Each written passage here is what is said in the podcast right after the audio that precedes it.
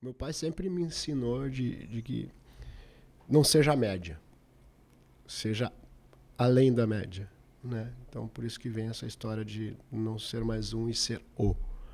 E eu sempre busco isso né, internamente para que isso eu possa aplicar na minha vida pessoal, na minha vida profissional. Eu tento ser o melhor pai, tento ser o melhor marido, tento ser o melhor Rodrigo comigo mesmo, né? E, e também tento ser o melhor líder junto a, a minhas equipes, né?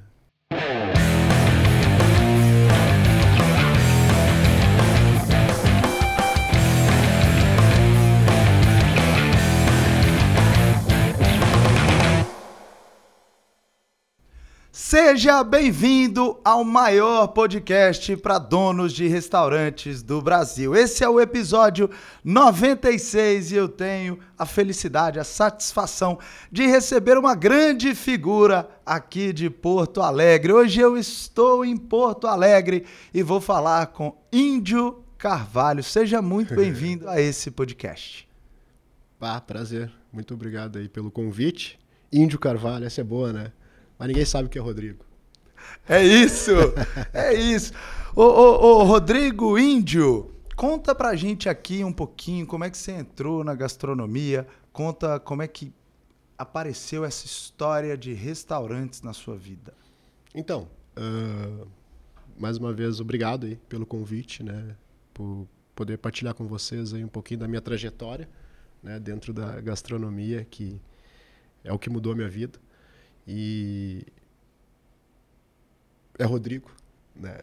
Rodrigo Marcos Carvalho e carinhosamente conhecido como Índio, né? E eu com meus 18 anos, 19 anos mais ou menos, eu iniciei a tra minha trajetória na gastronomia, uh, na Pizza Hut, uma pizzaria que, que tinha aqui em Porto Alegre, multinacional, uh, como auxiliar de produção, né? Lavando prato. Pensa em prato. E ali foi uma oportunidade de emprego, não era o meu sonho, né? Mas eu na necessidade, né? Porque eu venho de uma comunidade aqui em Porto Alegre, né? Com mais de 160, 120 mil habitantes, né? O bairro Restinga. E, e meus pais sempre me ensinando, né? Que eu tinha que, que buscar o melhor para mim. E aí o trabalho estava dentro dessa jornada, né? Apesar de eu ter desvirtuado o meu caminho né, uh, pro, pro mundo das drogas, né, eu tinha essa referência na esquina e essa referência é, era o que eu, eu, que eu queria naquele momento, né, e eu peguei e tive na condição de morador de rua por causa disso, né, por esse motivo, mas sempre lembrei que eu tinha que trabalhar, né, eu tinha que buscar o meu sustento, tinha que buscar a minha dignidade fechando esse parêntese da, da jornada da minha vida, quando eu comecei a trabalhar na gastronomia, que eu me identifiquei, eu estava ali na Pizza Hut, e aí nisso veio a gerente, né? Vou contar um caso rapidamente, né? Aonde ela perguntou se podia alguém ajudar no salão, e eu levantei a mão prontamente e disse: "Ah, eu posso". Fui lá pegar a bruxa porque eu era auxiliar de produção, serviços gerais. E ela disse: "Não, é, para atender. O cliente estava ali na frente. Opa, tem uma oportunidade aí. E aí comecei a servir as pessoas e tinha uma corrida de vendas. Quem vendesse mais fatias de torta de sorvete naquela semana, né, teria uma premiação no domingo. E aí eu me dediquei, né, porque eu queria estar ali, né, não queria mais lavar pratos, não nada contra lavar pratos, mas foi o início da minha jornada. E aí Chegou no domingo, teve a premiação. Quem ganhou? O Rodrigo. Na época era Rodrigo. E aí veio a gerente com aquela torta de sorvete. Eu morava a uma hora e meia de ônibus do, do meu trabalho e ela chega. A premiação era uma torta de sorvete. Eu olhava para a torta, olhava para a gerente, olhava para a torta, olhava para a gerente e disse para ela: quanto custa essa torta para você? Aí ela disse: ah, custa 50 reais. Aí eu disse: se eu te vender por 40, que vai derreter para mim até a restinga para que eu vá até a minha casa. Né? Se eu te vender por 40, você vai ter uma rentabilidade, coloca no seu estoque e eu vou sair com a minha premiação. E aí fiz a primeira jogada também no meu trabalho ali com vendas, né? Então, e ali foi onde eu me identifiquei com servir, Né? Eu costumo falar que eu sou um eterno garçom. Né? aqui para servir né? tanto os meus liderados quanto a minha família e meus amigos. E eu amo essa profissão. Muito bom, é isso que você está contando, Rodrigo. E eu também passei por isso, lavei prato nos restaurantes do meu pai, tive a oportunidade de morar fora do Brasil e a única coisa que eu sabia era trabalhar em restaurantes.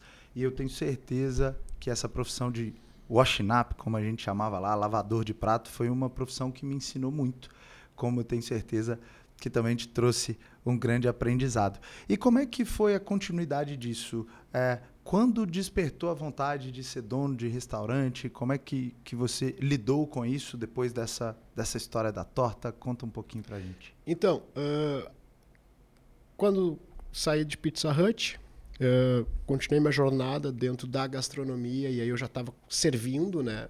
E aí teve dando uma acelerada aí também no processo. Eu tenho 47 anos, estou com há 29 anos trabalhando com gastronomia, né? Então, é, então, dando uma acelerada, teve um momento em que eu estava trabalhando como garçom em eventos, né? E atendendo um evento, surgiu uma oportunidade. Né? Eu sempre me apresentei, tudo bem, eu sou o Rodrigo, eu que vou cuidar da mesa de vocês aqui hoje. E aí estou atendendo um evento de queijos e vinhos, e aí o cliente olhou para mim e eu fazia parte de uma equipe né, de garçons extra. Quem é dono de restaurante sabe o que é isso, né? Esse é o nosso público, né? Nossa é audiência. E aí fazia parte dessa equipe, e aí eu disse, ele olhou para mim, Rodrigo, uh, você tem uma equipe de garçons? Você trabalha tão bem, né? Eu tenho um evento, você tem uma equipe de garçons? Eu digo assim, tenho. Mas eu trabalhava numa equipe, né? E aí ele me deu um cartão, daí, poxa, recebi um cartão, vou ter uma reunião, né? E aí ele disse, ah, me liga na segunda-feira, vamos agendar uma reunião, quero te falar sobre o meu evento. Beleza, fui na reunião, né, agendado e tal. Ele me falou do que, que era o evento, era um, um, casamento de um americano com uma brasileira numa fazenda aqui próxima a Porto Alegre, para 350 pessoas. Tinha que ter dois garçons que falassem inglês para atender a família do noivo e era um rodízio de churrasco nesse evento. Então, pensa numa equipe grande, né, para 350 pessoas, e eu tinha que montar essa equipe. Aí eu saí dali, a primeira coisa que eu fiz era quem me contratava. Eu disse, Tchê, o nome dele é Pedro. Tá?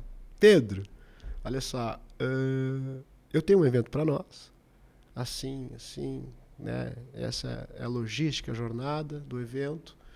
Uh, vamos montar esse evento juntos? E ele disse: vamos. Beleza. Tinha uma dor na época é, existente que era todo líder do evento, quando levava suas equipes, tinha uma taxa administrativa. Ou seja, tu contratava a pessoa por 100 reais, mas recebia 120, né? Que era a taxa administrativa para tudo certo. Eu olhei para ele e disse assim: "Vamos fazer o seguinte, quanto que tu quanto que custa você estar nesse evento?" Ah, custa 300 reais para fazer a metria. Quanto que tu tira de cada colega? Eu disse, ah, ele disse, ah, 20 reais. Ah, taxa administrativa, tem que ligar, tem que fazer isso. Não, tudo bem, tá certo. Uhum. E se eu te der os 20 reais de cada colega, mais o teu valor, tu não tira nada deles? Ele, sim. E aí eu fiz essa conta. Não, aconteceu o evento, foi um sucesso teve logística. Na época eu nem sabia que era logística, tá? Hoje eu falo sobre logística. E aí teve logística de garçom para cá com ônibus e por aí vai. O evento foi um sucesso, entregamos, né? Mas sempre a equipe ela, pô, cara, já trabalhou, né, lá atrás e sabe que se a pessoa diz assim: "Ah, o cara pega 20 pila teu por dia". Tu já trabalha mal, né? já trabalha, puxa, podia ter ganho isso. Tipo assim, as pessoas não têm o entendimento que aquilo ali é, um, é uma empresa, o cara Sim. tem que usar aquele dinheiro. O que aconteceu? Aí quando foram receber com o Paulo, eu disse, não, é comigo. E aí eu paguei, paguei cheio. Uhum. Aí começaram a querer me dar o telefone para trabalhar comigo, porque eu pagava mais que o Paulo, né, teoricamente. Mas eu disse, não, você vai falar com o Paulo quando eu tiver evento. Aí toda vez que eu tinha evento, chamava o Paulo, que chamava a equipe. E eu pagava mais. O que aconteceu com isso? eu tinha um melhor serviço em Porto Alegre. Uhum. Porque as pessoas estavam mais motivadas. Que, Sim. quer queira ou quer não, o dinheiro faz a diferença também. Faz. Né? Sem dúvida. E aí aconteceu isso. E aí eu tive um, montei um time, comecei a atender alguns clubes, economato, e aí a minha vida, eu comecei a perceber que eu tinha algo como líder, como liderança, né? Sempre com o sonho de ser dono de um restaurante. Sim. Sempre com o objetivo, né, na minha vida de eu preciso ter um restaurante, mas sempre também, como eu costumo dizer, com servir, né? Feito isso, eu tinha o sonho de trabalhar numa churrascaria como garçom. Para quê? Para que eu criasse um network com as pessoas que frequentavam esse ambiente. E eu consegui chegar a trabalhar nessa, nessa churrascaria. E ali eu construí todo um network, né? Com a sociedade, com as pessoas, né? Eu sempre me dediquei muito ao, ao servir. E aí surgiu uma oportunidade de abrir o primeiro restaurante, onde aprendi como não fazer. Né?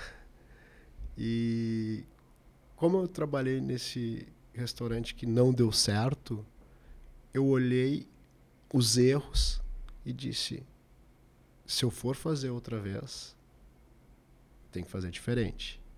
Mas voltei, né? Quando eu saí para abrir esse restaurante, eu disse: ó, eu vou sair por causa disso, disso, disso. Ah, qualquer coisa tu volta, né? Nos dois empregos que eu tinha trabalhado antes. E aí fechou o restaurante, eu liguei para as duas pessoas, né? E ele disse: ah, não, pode vir. E aí surgiu uma oportunidade de trabalhar num lugar aqui em Porto Alegre que juntava o esporte, que eu amo, que é skate e surf, assim como gastronomia. E aí ali eu fui ger ser gerente de atendimento. Por que, que eu estou dando essa acelerada? Porque eu vou chegar onde eu comecei a gerir restaurantes, certo? Sim. Sim. Quando cheguei na, nesse restaurante, nesse lugar que se chama Complex, onde une gastronomia e skate, eu já estava com um network muito grande de, de pessoas e relacionamento, né?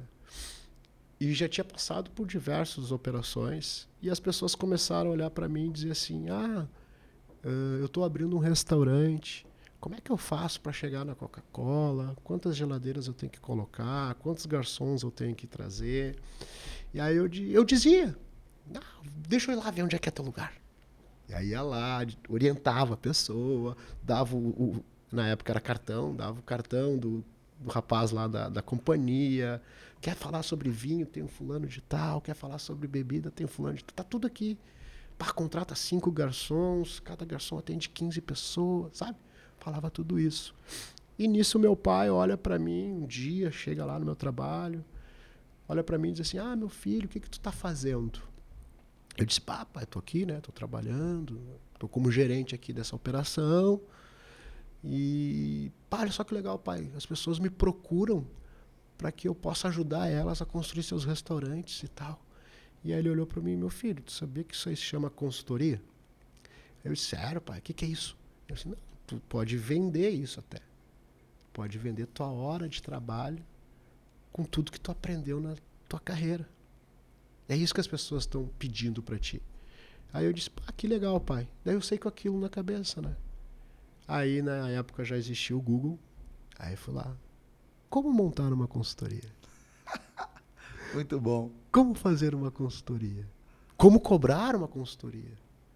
E aí as pessoas começaram a chegar, algumas pessoas começaram a chegar a falar comigo e, pá, quero abrir um bar, um restaurante. Eu falei assim, só um pouquinho. Tá aqui meu projeto de consultoria. Você quer me contratar? Aí eu vou lá te visitar. Mudou, né? o Google, o tal do Google aí me ajudou. E aí eu comecei, né? A cada consultoria que eu prestava e tal, fui me aperfeiçoando na cobrança. Daí comecei a me conectar com pessoas que já prestavam esse serviço para entender esse mundo, né? E aí eu comecei um período de minha vida. Daí eu saí desse lugar de, de, de, de skate, que é o Complex, né? Saí desse lugar e comecei a prestar consultoria aí para bares e restaurantes, para pessoas que queriam abrir bar e restaurante aqui em Porto Alegre. Tive umas 32 aberturas aí. Uau! É. Dentre elas foi assim que eu entrei no grupo Manda Brasa, que tem um restaurante 20/9. Muito bom isso, hein, Rodrigo? É, o que eu vejo é, é, que tem uma integridade muito grande na sua história. Começou como lavador de prato, passou por, por gerência.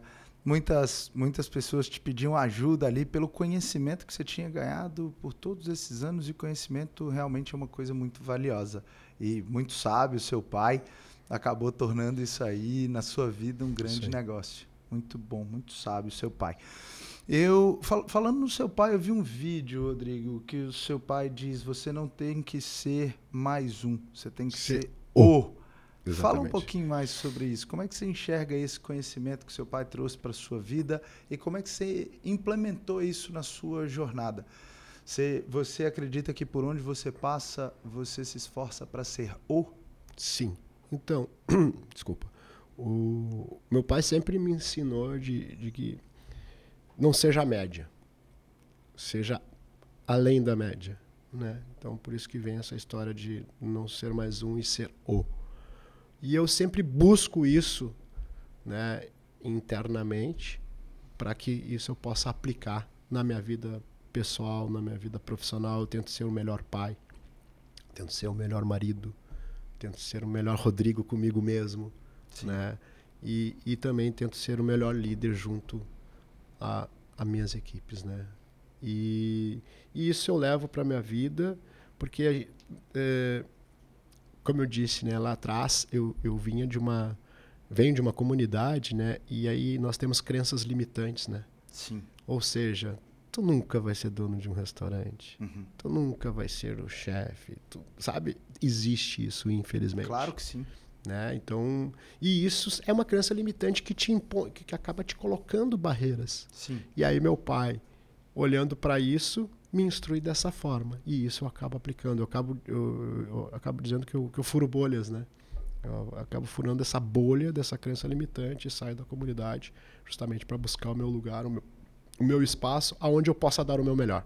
Né? Nós somos ensinados, né, a todo mundo sentar numa cadeira, numa classe, a ficar sentado de uniforme olhando para o mestre. É verdade. E tirar a média.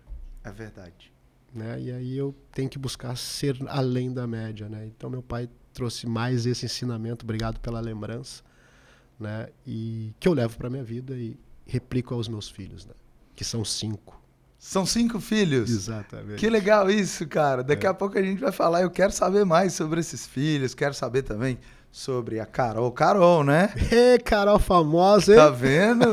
a gente vai falar aqui sobre família, isso. porque isso é um pilar muito importante. Fundamental. Eu, eu costumo falar muito com os meus mentorados, uhum. índio, que é, é, é, impossível dividir vida profissional de vida pessoal. Uhum. Não dá para o índio estar tá mal no casamento e estar tá muito bem nos negócios. Não dá para o índio estar tá preocupado com os filhos e uma preocupação. É, é, é, maior e de repente ele está tranquilo para trabalhar. Não tem isso, né, cara? A gente, é, o índio é um só, o maranhão é um só. Então a gente precisa cuidar da nossa vida de uma forma integral para que a gente consiga performar melhor, para que a gente possa ser mais feliz. Mas falando agora um pouco sobre gente. Eu sei que você treina a sua equipe. Qual a importância das pessoas no seu negócio e como é que você costuma treinar os seus times? Importância das pessoas no nosso negócio. Sim, das pessoas que trabalham com você. 100%. Sim. É eles que estão ali nos representando. Uhum. E como que a gente faz com que eles realmente nos representem a partir do momento que tu nasce como um restaurante, né, pequeno, onde a barriga no balcão, uhum. onde o dono tá ali, vamos dizer assim, né? Sim. Né, onde o gestor, hoje gestor, né, tá ali. Uhum né, conduzindo, te atendendo, olhando teu olho, sabendo a tua preferência, como é que tu replica isso para um grande time, né? Uhum. E, e, e uh, o treinamento ele é fundamental, é a catequese, né? Então, eu costumo dizer que nós, os nossos treinamentos eles são com periodicidade, por isso que eu chamo de catequese, uhum. né? E tem que ter alma de dono. Sim. Tem que, tem que ser pertencente daquilo, né? Qual a periodicidade? Toda semana. Uhum. Toda semana, mas são módulos, né? E Sim. tem um ciclo, né? De início, meio e fim, uhum. volta. Claro. Início, meio e fim, que daí entra, vamos lá, desde a da conhecendo o 20, que a gente chama, Uhum. e conhecendo o 1835, que é conhecer o grupo Manda Brasa, Uhum. né? Como é que tá a hold, como é que tá a estruturação, como é que é, é, o organograma, né? O que, que é a história e a cultura. Acho Muito bom isso, hein, cara? É. Muito bom isso. Porque Cultura isso é, é, é a alma do negócio. Isso né? Porque antes, como eu estava falando, né, é, é o dono que está ali. Nós começamos, éramos três sócios trabalhando, Uhum. mais três na cozinha, e um na barra do bar, e um na limpeza, e a Carol, hostess do Antônio, grávida do Antônio. Então éramos sete pessoas trabalhando. Cada sócio revezava uma hora no caixa, e a gente construía um lugar que fosse a extensão da casa para nossos amigos, né? O 20 iniciou assim, dessa forma, em 2015 Que legal. cara. da vontade de, de celebrar a mesa em torno do fogo, né? E como a gente recebia nossos amigos, uma hora para cada um, uma hora era muito, porque estava chegando meu amigo, eu queria estar ali com ele conversando e tal. E foi um sucesso. E hoje somos 480 famílias, né? O Antônio com oito anos. Saímos de sete, sete pessoas ali, então, entre sócios e alguns poucos funcionários, colaboradores, pessoas trabalhando, para mais de 480 famílias, é isso? É isso aí. É isso aí. Hoje temos grandes sonhos também. Em um tempo muito rápido, cara. Oito isso anos. para restaurante é muito rápido. Oito anos e uma pandemia, irmão. Verdade. Uma pandemia no meio que a gente Verdade. sabe. Por algum momento aqui eu esqueci da pandemia. É. E, e poderia ter acabado tudo ali, né, cara? Quantos restaurantes acabaram ali? Eu, Quantos amigos, né? quantos amigos a gente deixou pelo caminho. É verdade isso. Foi um- uma época que a gente trabalhou muito, foi uma época que a gente ajudou muito o mercado com o nosso trabalho. Eu, como dono de restaurante, passei um- por uma adaptação Sim. muito importante. No meu caso, Índio, que a pizza foi até menos difícil, Uhum, né? Pizza é um negócio que viaja bem, é um negócio que todo mundo já está acostumado no delivery, mas é, a gente viu centenas, milhares de negócios é, não conseguindo se adaptar. Então, parabéns por esse tempo e, e pela velocidade de crescimento, cara. E, e ontem a gente estava falando aqui um pouco antes da gravação. Eu tive a oportunidade de estar lá ontem no 20. Que casa fantástica, o atendimento. A galera tava bem treinada mesmo, hein, É cara? mesmo, cara? Eu, pude, bom. eu pude ver isso Legal. em loco e, e, e realmente foi uma surpresa muito boa, porque a galera estava assim muito bem treinada e, enfim, a experiência foi muito legal. Em breve eu vou falar disso no meu canal, mas realmente a experiência foi muito legal. Eu quero que você me conte um pouquinho do, do, do- da criação de conceito. Como que vocês criaram o conceito? Porque você já me disse que é a extensão da sua casa. Vocês qui- quiseram ali de uma forma bem carinhosa, de uma forma é, é, com, com muito sentimento, mas eu vi muita técnica, um cardápio enxuto, da maneira como eu indico que tem que ser uma velocidade nos pratos incrível, uma organização de equipe, enfim, tinha muita técnica por trás. Como é que vocês criam um conceito e como é que vocês criaram é, esse negócio? Então, nasce lá em 2015 da vontade comum de, de, de, de construir esse ambiente que fosse a extensão da casa de nossos amigos, né? É, é, pouco despretensioso, de- então a gente tinha o menos é mais, né? E eu, só voltar, eu entrei como consultor, né? Lembro? Meu pai Sim. foi lá, me disse. E aí eu estava num momento na minha vida ali, cons- de- inaugurando um lugar, e aí um dos sócios, né? Olha para mim e diz assim, ah, o que que, o que tu está fazendo, índio? Eu disse, ah, tô prestando consultoria para bar e restaurante aí, sabe, né? E aí ele, ah, estamos abrindo uma hamburgueria aqui no Moinho de Vento, que é um dos principais bairros de Porto Alegre e tal. Daí eu fui lá ver e tal, topei, apresentei a proposta, inaugurei. E o que que acontece, né? Era um produto único, era um hambúrguer, Uhum. né? Tinha um, dois hambúrgueres, porque o ambiente era pequeno, 65 metros quadrados, um Uhum. corredor, Sim. uma porta de garagem praticamente. Uhum. E dois tipos de cerveja, dois tipos de refrigerante, dois tipos de água, sem serviço. Uhum. Como é que eu entrego experiência para as pessoas Uhum. sem serviço? Aí a gente vai lá, olha, a pessoa tem que olhar no cardápio, Uhum. chegar no caixa, pedir e retirar seu pedido, né?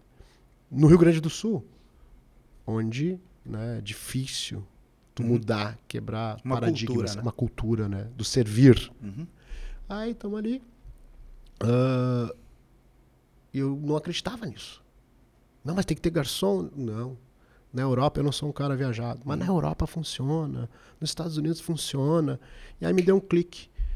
Poxa, McDonald's chega aqui no Brasil, faz tu escolher e te induz a escolher realmente o que ele quer que tu coma. Uhum. Tu vai lá, paga, espera, é chamado, tu vai lá, pega, come, bota a bandeja no lixo e ainda dá tchau e agradece. Por que, que aqui eu não posso fazer isso com a carne? Sim. Com o churrasco. E aí a gente traz essa história do casual food uhum. para o churrasco, um modelo único para o churrasco na época, porque hambúrguer é a extensão de churrasco. Sim. Nosso hambúrguer ele é feito na brasa. E aí nasce em 2015, despretensiosamente, mas sempre com a, com a referência de que as pessoas não precisam mais de um bar ou de um restaurante, uhum. e sim propósitos para sua vida. Sim. Ou seja, uma marca que crie relevância cultural e que tu te identifique. E aí a gente começa a olhar para outros lugares. Sim. E aí tu começa a, a surgir oportunidades porque tu está gerando experiência. E aí para mim gerar experiência sem que eu tenha o contato de outra pessoa que é o garçom uhum. que está te representando ali, que hoje em nossas casas nós temos, uh, a gente vai lá e diz assim, qual o seu nome? Ah, meu nome é Marani. Aí eu coloco Marani. Ao invés de ser chamado por um número, a gente chamava num megafone Marani. Aí você ia lá e buscava seu pedido. Demais. Aí depois ficou tão cheio que a gente Demais. botou nas caixas de som. E isso pensando na conexão das pessoas também. Uhum. Muitas vezes tu tava ali e queria conhecer uma pessoa, tu já sabia o nome dela. Fica a dica. Muito bom isso! Muito bom isso. E aí nasce o 20 barra 9, eu entrei como consultor. E aí tem uma situação. Cara, mas olha só, eu tenho que, tenho que interromper porque tem uma coisa muito forte aqui, Índio. A gente, eu, eu, desde quando cheguei a Porto Alegre, vi que tem uma chamada, o, ganhou o melhor hambúrguer de Porto Alegre. Então, a gente tem uma qualidade de comida muito boa no 20. É, isso é uma, uma coisa que eu, que eu escutei de, de várias pessoas antes de chegar e experimentar o que eu experimentei ontem. Mas veja bem, você me traz uma coisa que, na minha opinião, é, é ainda muito mais poderosa. Um, um, bom produto, obviamente, faz muita diferença. Sim. Mas a conexão com a marca, a afinidade com a marca, a pessoa ter a marca como uma extensão da casa dela, é uma coisa que dificilmente tem concorrência para isso. Porque comida boa aqui em Porto Alegre, eu tenho certeza que tem muita, né, cara? Uhum. Mas talvez essa conexão com a marca, talvez todas essas conexões emocionais que você está contando para gente que vocês criaram lá atrás, fez muita diferença nesse crescimento meteórico da empresa, uhum. né? Perfeito. É, é, é, é, justamente isso que, que nos leva a, a, a entregar e, e, dedicar e que as pessoas também que estão trabalhando conosco se identificam, né? Porque a gente fala muito sobre isso, né? Todo mundo sabe que tem lá uma, uma da nossa missão que é construir um pedaço do mundo que queremos viver, menos fechado e mais sangue bom. Então pode perguntar para qualquer um, qualquer pessoa que trabalhe conosco, ele, ele sabe desse, desse parágrafo que tem lá na nossa missão, né? Porque a gente não quer mais esse mundo que eu falei ali atrás, no, no né? Que, do patrão. Sim. Né? Uhum. Hoje nós, nós somos líderes, né? somos exemplos, uhum. né? somos gestores, e aí a gente cada vez mais a gente tem que implementar essa cultura. E a partir da, disso, replica para o cliente. Uhum. Eu não adianta eu ter um sonho maravilhoso, a, a, melhor empresa de marketing, a melhor empresa de marca, se eu não conseguir replicar isso para quem vai me representar ali. Uhum. Então, cultura é o que a gente trabalha hoje. Né? Índio, a gente tem uma dificuldade muito grande de mão de obra para os nossos para as pessoas que estão ouvindo esse podcast. Eu tenho certeza que que 90% deve ser a maior dor, que é pessoas para me ajudar a construir o meu sonho, para uhum. trabalharem comigo no meu restaurante, na minha hamburgueria, na minha pizzaria, na minha esfirraria, enfim, é, pessoas para trabalhar. Hoje é uma grande dificuldade. Além disso, a gente ainda tem problema trabalhista e outras coisas mais. Mas eu vejo que uma boa parte desse problema da mão de obra e inclusive problemas trabalhistas são resolvidos na raiz com isso que você está trazendo agora. Trabalhando a cultura, Perfeito. fazendo com que essa cultura seja mais forte. Veja uma coisa que você falou agora e que me chama muita atenção, que é nós somos líderes e somos exemplo. Porque a gente escuta isso muito por aí. Mas fica uma reflexão para quem está escutando a gente agora. Você realmente se considera um exemplo para os seus colaboradores? Será que eles se orgulham do líder que eles têm? E se eles se orgulham, por quê? Qual seria o motivo desse orgulho? Então, trabalhar a, a, a causa raiz, trabalhar a cultura das pessoas, é uma coisa simples porque você trouxe para a gente, é uma coisa semanal.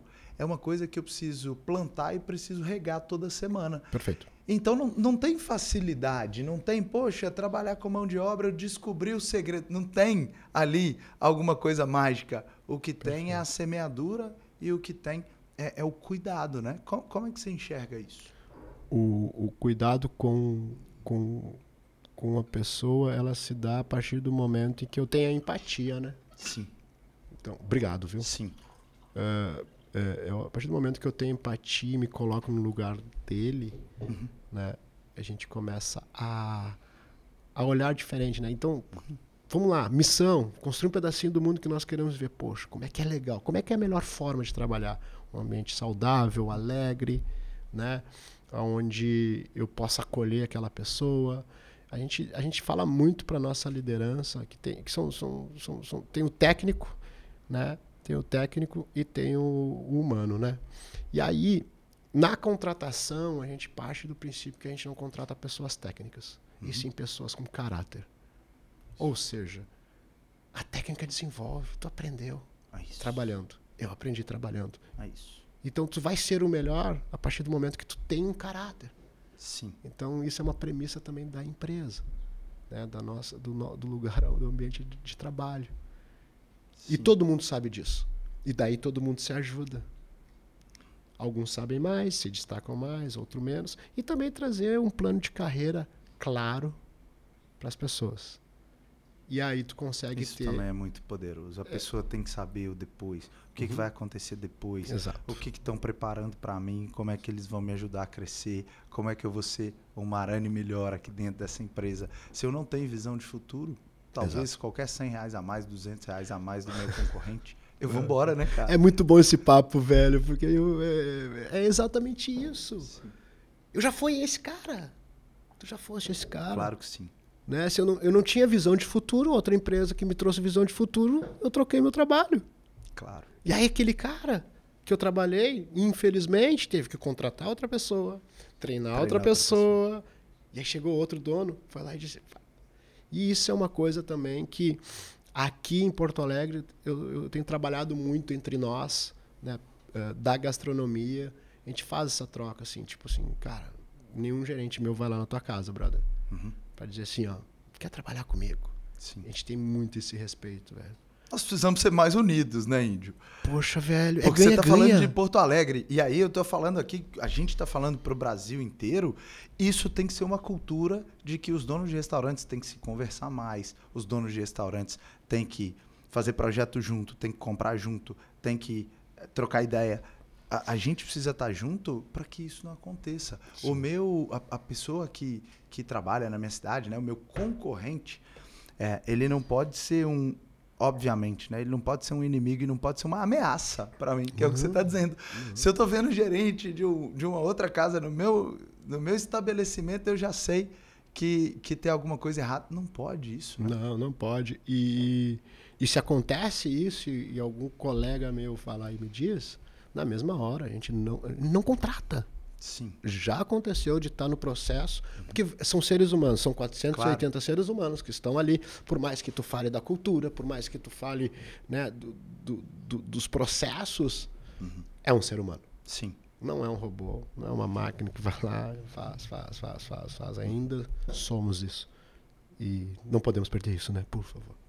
É verdade. É. é. verdade. E falando em seres humanos, agora eu quero ir para um outro campo que eu adoro, para mim faz muito sentido. Eu quero saber quem é o Rodrigo pai, o Rodrigo marido. Me conta um pouquinho sobre é, as pessoas que, mais importante, que te, te acompanham nessa jornada de ser dono de restaurante. Então, pai de cinco filhos, né? Kaká, 01, 02 Gustavo, 03 Maria Eduarda, 04 Antônio, Marcos, e 05 com oito meses, Domênico. Uau, que legal isso, Isso, cara. isso. E com cinco filhos dá tempo de olhar restaurante? Tem que dar, velho. É, é uma das prioridades na vida do ser humano, né? Quer desafio maior que ter um filho na sua vida? Não existe mais nada desafiador do que criar um ser humano. Sim. Então, tem que dar. então, ser dono de restaurante, ser dono do negócio, cara, não tu consegue lidar. Mas o filho é o Sim. maior desafio que tu tem na vida, Aham. né? E também precisa de uma mulher, né? No meu caso, a minha esposa Carol. Aí, Carol, essa é pra te pedir ela em casamento essa semana. Né? Verdade, cara. Aham. E Depois, aí, de, depois de 10 anos. E ela aceitou? Pá, a mesma coisa que meu filho perguntou. Ela aceitou. Ela ah, que aceitou, bom isso, Glória. cara. Parabéns, pô. Aí sim. Obrigado. Então, assim, e ter uma mulher em que te, te ajude, seja teu pilar, ela, nas minhas tomadas de decisões, nessa minha jornada hoje de estar estar nessa condição de dono de restaurante, né? Porque a gente estar na condição, eu não sou, Sim, eu gosto muito dessa posição também. né? Eu estou nessa condição hoje. Como eu estive na condição lá atrás, quando eu falei de morador de rua. Claro. Então, hoje eu estou nessa condição de, de, de, de dono de restaurante. Então, a Carol me ajudou muito. E me ajuda muito, porque muitas das vezes eu tenho que tomar uma decisão, eu divido com ela e ela me dá um direcionamento.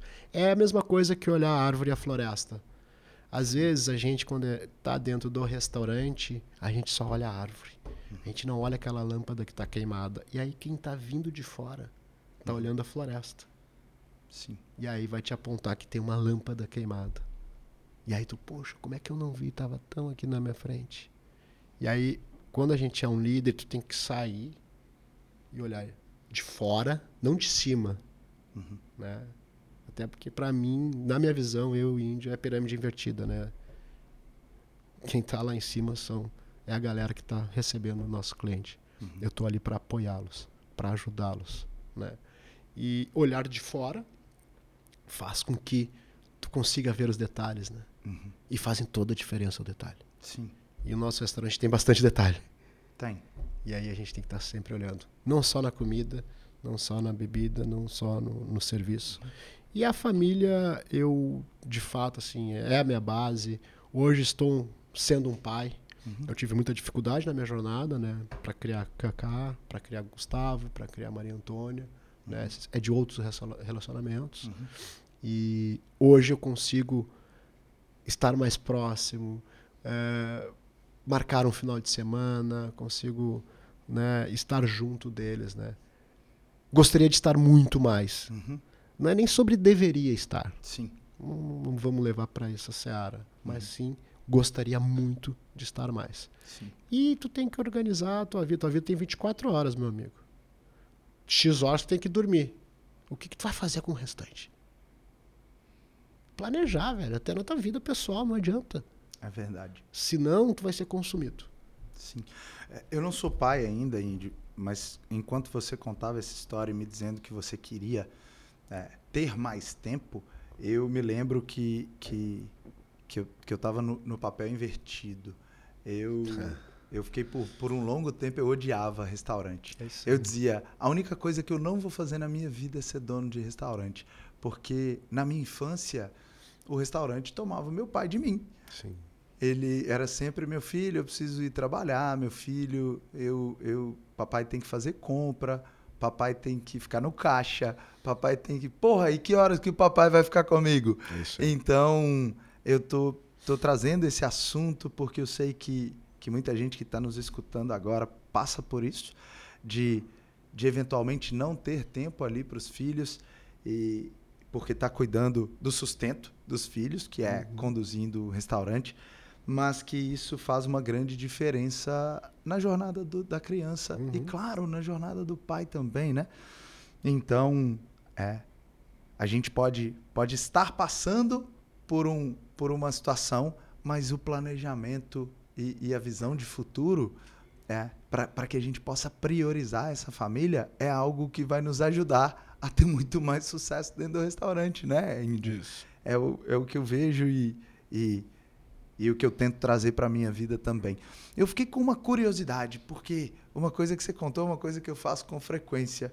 Fernanda, que está aqui no estúdio também, minha esposa, eu, eu divido os problemas também. Eu falo, meu amor, eu preciso falar algumas coisas com você. Porque enquanto a gente fala, a gente vai pensando também, né, uhum. Índio?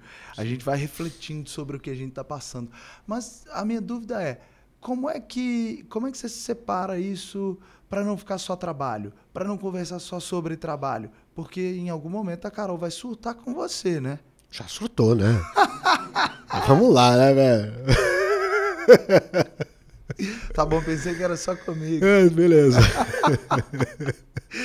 Mas como é que a gente consegue conduzir isso de uma forma que o casamento continue saudável, ao mesmo tempo a gente não deixe de falar do que é importante, afinal de contas a família tem que participar de tudo, né? É muito difícil. Sim. Vamos lá. É claro. muito difícil. Mas é, quando eu falo de, de, de, de planejamento, e, e, isso tem acontecido nos três últimos anos da minha vida. Uhum. Não é nessa jornada toda, não. Não é, esse, não é essa foto hoje, né, galera?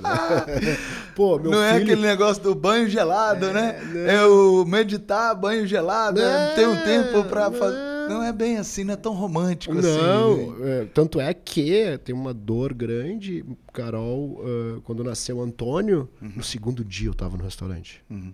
E ela fala isso para mim. Uhum. E vai falar para sempre. E vai falar para sempre. E aí eu quis fazer diferente no Domênico, né? Aí eu combinei com, com, com a. Com a aí você foi no terceiro. É. não, e me batendo, né? E agora tem esse selo, agora tem isso aqui, né? Agora a gente não WhatsApp, para de trabalhar, não, tem não isso. para de trabalhar. Sim. E, poxa, tu vê, né, cara? Olha só. Ontem mesmo, Antônio indo pra escola, hum. eu dei um pulo em casa que eu tenho essa flexibilidade. Eu dei um uhum. pulo em casa, mas eu disse, eu vou, vou fazer umas reuniões aqui. E aí, mandando mensagem, o Antônio me dando tchau para ir para escola. Eu não dei tchau para ele. Caramba. E aquilo ficou Passou. Uhum. Porque eu tava trabalhando. Sim. E, poxa, né? É, é, eu costumo dizer que meninas têm um olhar assim, um homem tem um olhar assim, é né? É verdade. É, a mulher consegue fazer muita coisa. Está com o filho no colo, faz aqui. Tá, tá. Eu não, tenho que fazer isso, é isso. Né? Eu também. É, é um pouco assim. Então, poxa, então não é esse mar de flores. Uhum. Ontem aconteceu. Né? E é muito difícil. Então, mas tem que saber conduzir. Tem que saber que tem, quando o tempo é para a família, uhum. é tentar estar tá ali o máximo possível.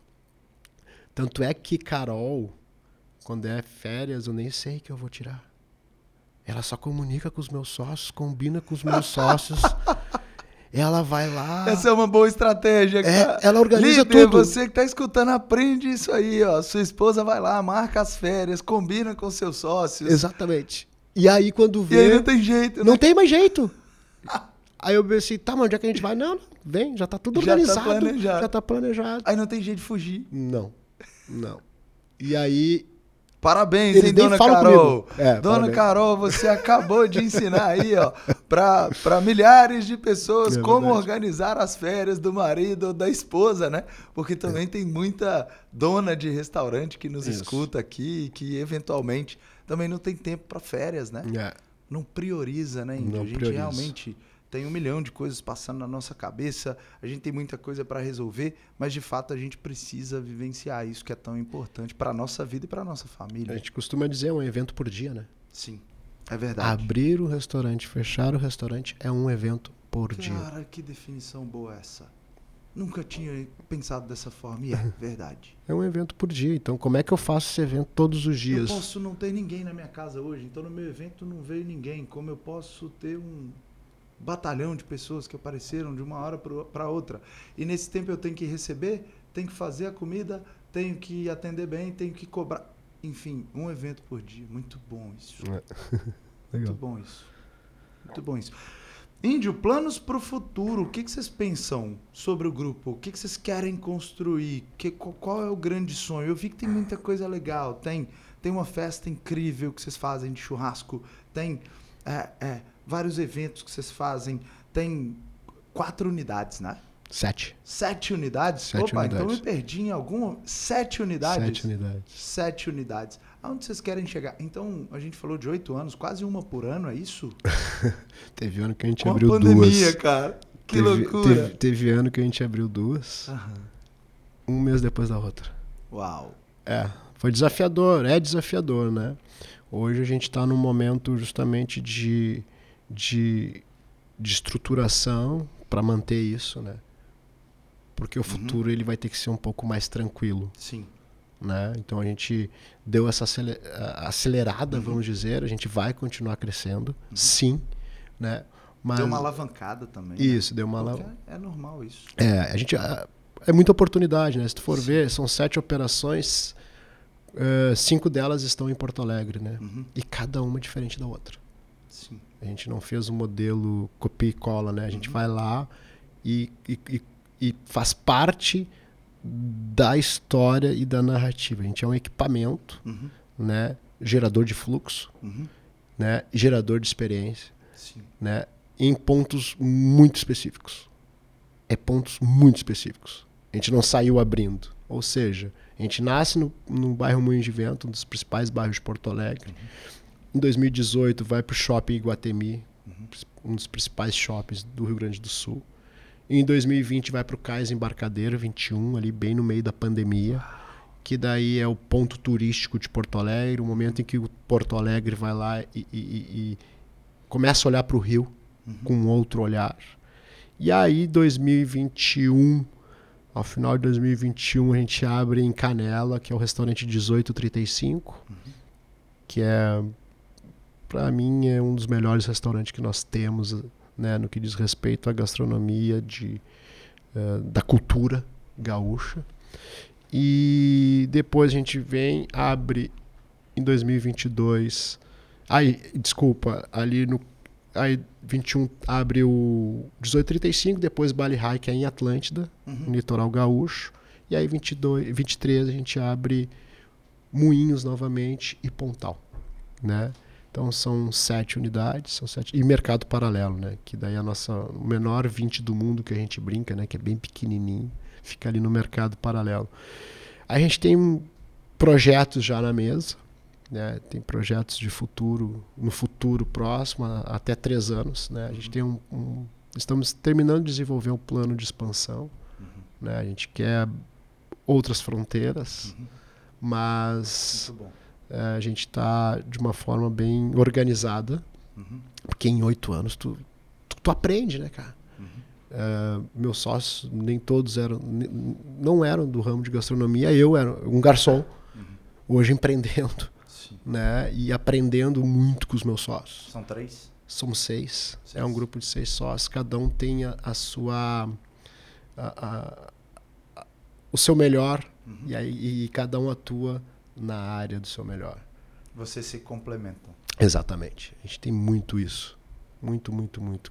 O Martim cuida muito bem do comercial, o Biton é um administrativo, o Márcio é a marca, o Pedro desenvolve produto, Ranieri essa parte de RH.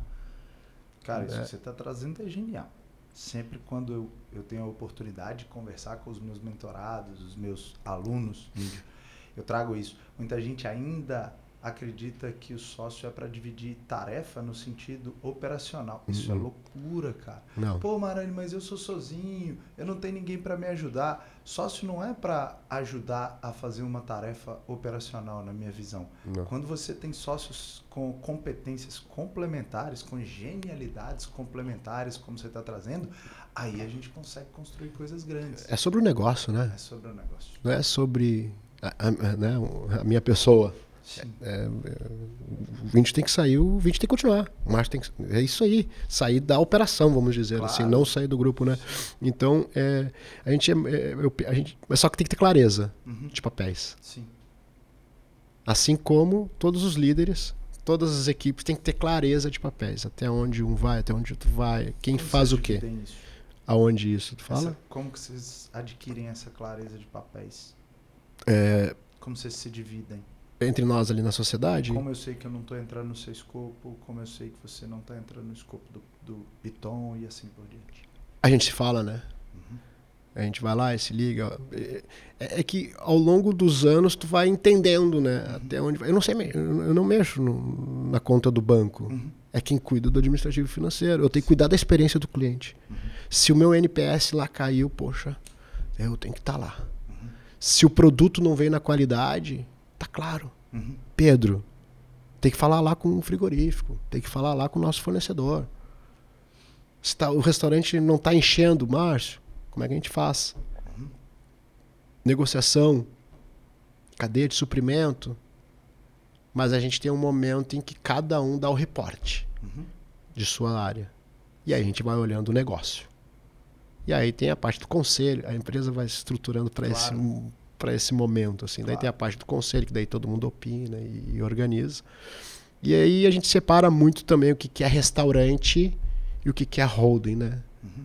Porque a gente tem festa, como tu falou, a gente tem outros negócios acontecendo. Sim. E aí, como é que a gente cuida bem dos restaurantes, que são sete, 480 famílias, e como é que a gente coloca de pé os novos projetos? Uhum.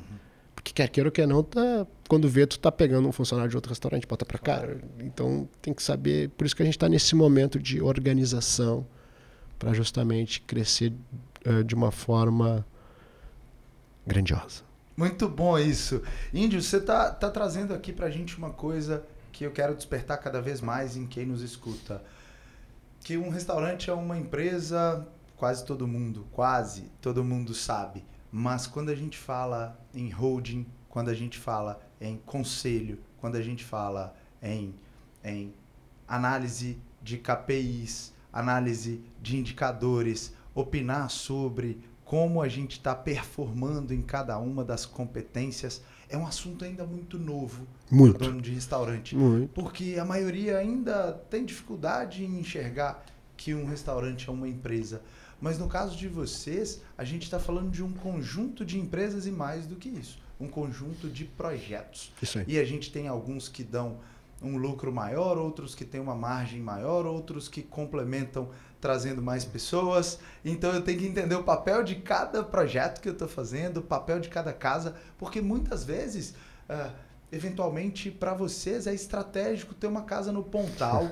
Ela talvez pode trazer, pode não trazer ali uhum. um, uma lucratividade maior para o grupo, mas estrategicamente ela, ela é fundamental. Um muito importante. Exatamente. E aí quando a gente entende isso, a, a gente pode falar em um nível mais aprofundado de, de de um conjunto de empresas, né? Então foi muito legal você trazer isso para os donos de restaurantes aqui para a gente entender que, que a gente precisa desenvolver muita coisa ainda, né? É, porque, e aí por isso mesmo que se divide restaurante, né? É o evento todos os dias, né? Abrir a porta de um restaurante, né? Isso é um evento todos os dias, mas como é que eu penso no estratégico, né? Para que essa porta e pô, a gente tem bastante cadeira aqui nessa cidade, cara. São cinco restaurantes aqui. Uhum. Né? Então, como é que eu encho essas todas essas cadeiras? E não é sábado e domingo, né, cara? Tem que encher segunda-feira, terça-feira, quarta-feira. E aí tem um grande né? E, e, é isso que eu quero aprender, assim, é um novo momento. Eu acho que a gente precisa se unir para aprender é, é, é, como operar no momento em que numa terça eu tenho um faturamento e num sábado eu tenho outro. Olha o desafio disso olhando para um headcount, né? Como é que como é que eu tenho essa elasticidade, né? É verdade. Fica aí um desafio para nós aí. Fica. Esse vai ser para um, um próximo podcast que a gente vai gravar juntos. A gente pode aprofundar nisso, porque realmente a hotelaria, a gastronomia, o serviço de hospitalidade traz tá. muitos desafios, né? Falou tudo. A minha empresa não é um restaurante, um bar, é, é uma empresa de hospitalidade, Sim. entretenimento. Sim. E, e, e, a gente poderia entrar, né?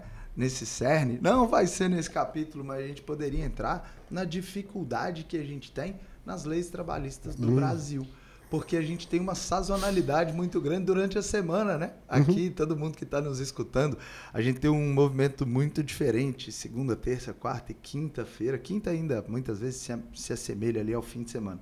Mas segunda, terça e quarta, a gente tem uma dificuldade muito grande e aí entra o, o headcount que você trouxe. Aí a gente tem que conseguir fazer com que o, o, nosso faturamento ali consiga contemplar o nosso CMO, nosso Isso custo de mão de obra, e aí ao mesmo tempo a gente tem que intercalar com folga e outras coisas mais. Tudo isso respeitando a legislação, porque no ter 480 famílias é uma responsabilidade muito grande e cumprir as leis porque você não pode ficar descoberto com o tamanho de negócio desse, né? Sim. Então, realmente é muito desafiador. Índio, a última coisa, se todo mundo aqui, todos os donos de restaurantes do Brasil pudessem estar te escutando agora, qual a mensagem que você deixaria para esses caras dentro da sua trajetória aí, dentro de tudo que você aprendeu até hoje? Qual a mensagem que você deixa para as pessoas que estão nos escutando agora? Tenha empatia com quem está te representando quando você não está ali. Uhum. E busque sempre dar o seu melhor para aquele que está indo ali. Acho que isso é o que me cara. leva, cara. Isso que me move, assim. Muito bom isso. É se colocar no lugar da pessoa que está ali te representando, não entendendo, não, não sentindo as dores que tu não vai conseguir sentir, mas buscando entendimento, Sim. né? E também é, é, a- é a cultura, cara. É a cultura. Traz clareza do que, que é o teu negócio. Não é mais um que está ali. É um ser humano, é uma família. Eu já escutei que tu chuta um balde e sai um garçom, brother. Eu já escutei isso de dono de Que restaurante. loucura. cara. Não pode. Não podemos pensar assim. Sim. É uma pessoa, né? É um ser humano. É um ser humano. Sim. É isso aí, brother. E que, que, e que você já foi, eu também, né? É isso aí. Muito bom. Ô, ô, Índio, como é que as pessoas te acham no Instagram? Como é que eles acham os seus restaurantes? Deixa o arroba do, do Instagram para eles. É arroba Índio Carvalho e arroba 20 barra 9 ou arroba 1835. Muito, muito bom. Converse... Sabe por que 20 barra 9? Tem alguma coisa a ver aqui com uma data É, importante aqui do Rio isso. Grande do Sul, né? É. Então conta pra gente. 20 barra 9 é, é, o, é, é o dia né, da Revolução Farroupilha, né? E 1835, que é o restaurante que nós temos em Canela, é o ano da Revolução Farroupilha. Nós trazemos a cultura, né? Respeitamos ela, concordamos com tudo? Não. Mas estamos aí, né, trazendo esse, é, essa história de um gaúcho contemporâneo, né? Não é à toa que, que as pessoas têm tanta conexão com a marca, né? É isso. Muito legal isso. Muito Fechou. legal ter contado a história aqui pra gente. Obrigado, Líder, pra você que ficou até o final, eu te vejo no topo. Valeu, galera. Tchau.